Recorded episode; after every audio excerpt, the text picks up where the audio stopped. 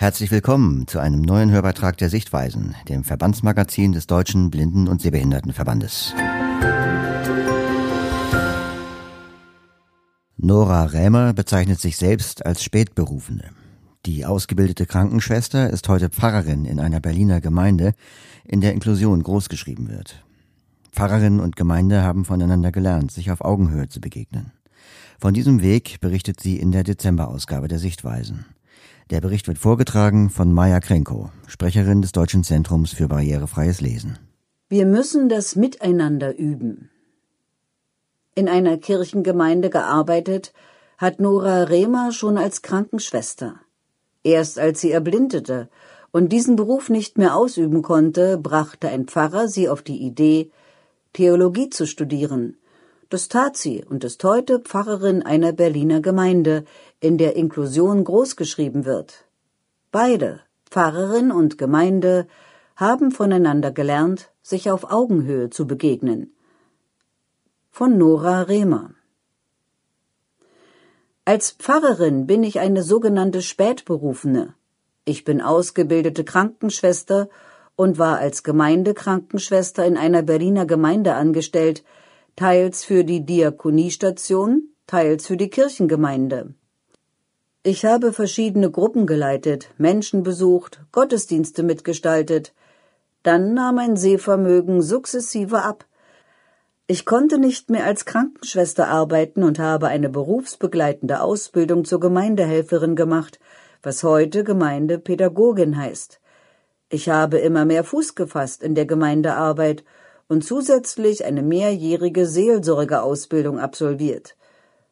2001 erlebte ich eine Krise.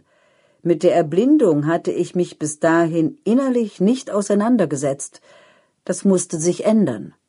Nach einer Kur machte ich in einer Berliner Blindenschule eine blindentechnische Grundausbildung. Da ich geistig nicht sehr gefordert war, absolvierte ich parallel eine Ausbildung für Laien, um Lehrgottesdienste zu halten. Irgendwann schlug mir unser damaliger Pfarrer vor, studier doch Theologie.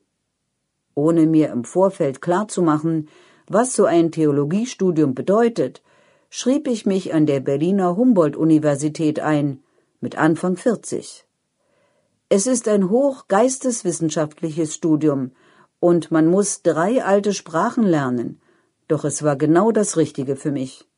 Es hat mir geistige Türen geöffnet, wo andere Türen zugehen, wenn man blind wird. Es war für mich zum Beispiel schmerzhaft, nicht mehr spontan Radfahren oder joggen zu können. Ich habe nicht gewagt daran zu glauben, das Studium abzuschließen, aber mein Anspruch an mich selbst war hoch. Ich dachte, du bist nicht mehr jung, du bist blind. Wenn du nicht super gut bist, hast du keine Chance. Nebenbei habe ich halbtags gearbeitet, das hat mich geerdet. Zu den jungen Studierenden fand ich schnell Anschluss und habe heute noch Kontakt mit einigen. Zu Beginn des Studiums muss man sich bei der zuständigen Landeskirche auf eine Liste setzen lassen, wenn man ins Pfarramt möchte. Bei mir war man zögerlich. Der Leiter der Abteilung für Aus- und Weiterbildung schrieb zwar meinen Namen auf, doch so richtig überzeugt war er nicht. Nach dem Vordiplom aber sagte er, jetzt kämpfe er das durch. Der moralische Anspruch an Kirche ist aufgrund ihrer eigenen moralischen Ansprüche natürlich hoch. Aber auch dort arbeiten nur Menschen, die genauso wenig Erfahrung mit gehandicapten Menschen haben wie andere Menschen. Auf der Leitungsebene hatten die meisten durch mich zum ersten Mal Kontakt zu einem blinden Menschen. Mittlerweile gibt es mehr blinde Theologen und Theologinnen, doch war es bis vor mehreren Jahren so, dass sie meistens auf Sonderpfarrstellen für Blindenseelsorge gelandet sind. Das wollte ich auf keinen Fall. Seit zwei Jahren habe ich jetzt eine reguläre Pfarrstelle in einer Gemeinde, die sich Inklusion auf die Fahnen geschrieben hat. Das Zentrum Dreieinigkeit in Berlin. Anfangs war die Unsicherheit der Gemeinde mir gegenüber groß. Es ist ein Lernprozess herauszufinden, wo jemand Unterstützung braucht und wo nicht. Die Gemeinde hat schnell gelernt und ich sage immer, wir vertrauen uns gegenseitig an. Heute erklären Gemeindemitglieder oft, ich habe ganz vergessen, dass sie nichts sehen. Das ist ein großes Lob für den Umgang miteinander. Ein Türöffner war auch mein Führhund, durch den ich in vielen Dingen selbstständig war. Er war und ist besonders beliebt bei den Menschen mit geistiger Behinderung, die im Zentrum leben. Dass sie ohne Hemmungen auf mich zukommen, ist eine phänomenale Erfahrung. Sie fragen einfach, du bist blind, oder? Ich antworte, genau. Darauf mein Gegenüber, dann führe ich dich jetzt. Ganz schlicht und trotzdem auf Augenhöhe. Kritik aus dem Mitarbeiterteam wurde am Anfang oft über meinen Mentor an mich herangetragen. Man glaubte, dass man das einem Behinderten doch nicht sagen kann. Da war ich manchmal richtig sauer. Auch das ist ein Miteinanderlernen. Es geht nur über Gespräche. Wir Menschen mit Behinderung sind dabei die Brückenbauer, weil die anderen unsere Erfahrungen nicht haben. Ich bin damit gesegnet, dass ich sehr kommunikativ bin. Es fiel mir nie schwer, auf Menschen zuzugehen. Der Umgang mit meinen direkten Kolleginnen und Kollegen geschieht inzwischen auf Augenhöhe, und ich fühle mich nicht mehr als Exotin. Beim Pfarrkonvent dachte ich am Anfang, jetzt fehlt nur noch, dass alle aufhören zu reden, und am Telefon habe ich immer erklärt, ich bin die blinde Pfarrerin.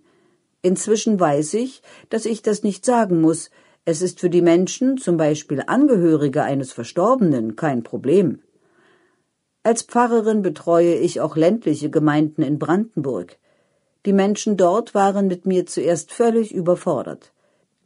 Ehrenamtliche alte Damen, die an ihrer Kapazitätsgrenze sind, schließen die Kirche auf, putzen sie, sorgen für Blumen und kümmern sich ums Kaffeetrinken. Und dann kommt auch noch eine Pfarrerin, die Assistenz braucht. Das war zu viel. Es gab einige Situationen, die durch Kommunikationsprobleme entstanden und in denen sich beide Seiten unwohl fühlten. Mittlerweile habe ich eine Ahnung, was Brandenburger Landgemeinden brauchen. Das ist unabhängig von der Blindheit.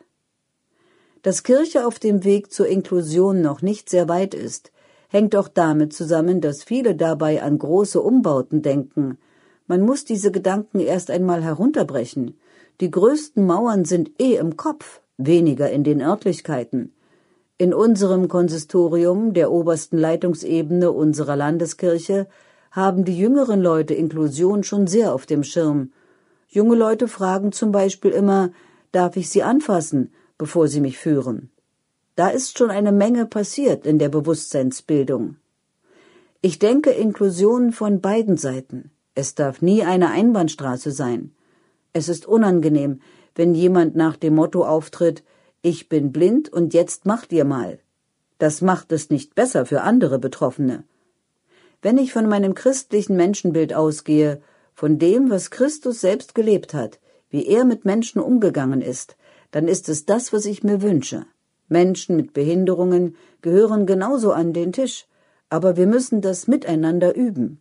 Schwierig macht es auch die Vorstellung, die früher viele hatten und die noch heute in manchen Köpfen herumspukt, dass eine schwere Behinderung vielleicht doch eine Strafe Gottes ist. Dagegen ist das Denken von der Gottesebenbildlichkeit jedes Menschen ein hochkarätiger Anspruch. Inklusion geschieht im Miteinanderleben. Es kann noch so tolle Broschüren und Orientierungshilfen geben, aber umgesetzt wird sie im praktischen Leben. Nora Rehmer, 60, lebt in Berlin. Protokoll Ute Stefanie Mansion. Ein Foto zum Text mit der Bildunterschrift Nora Rämer im schwarzen Talar mit Bäffchen gießt Wasser aus einer silbernen Kanne in ein mit Blumen geschmücktes Taufbecken. Herzlichen Dank fürs Zuhören. Wir hoffen, der Beitrag hat Ihnen gefallen. Das Schwerpunktthema der aktuellen Sichtweisen lautet Kirche. Interviews, Berichte und Meldungen informieren über Angebote der beiden großen Kirchen und zeigen auf, was gut läuft und was besser sein könnte. Möchten Sie noch mehr Sichtweisenartikel lesen? Dann fordern Sie ein kostenloses Probeexemplar an. Schicken Sie dazu einfach eine Mail an Petra Wolf. Ihre E-Mail-Adresse lautet p.wolf mit zwei f at dbsv.org. In der Januar-Februar-Ausgabe lautet der Schwerpunkt der Sichtweisen Bezahlen. Aber wie? Es wird um bargeldloses Bezahlen und das Bedienen von Geldautomaten gehen. Außerdem wird eine Umfrage bei Banken und Kunden zur Barrierefreiheit der Banken vorgestellt. Hören Sie wieder rein in den Sichtweisen Podcast. Wir freuen uns.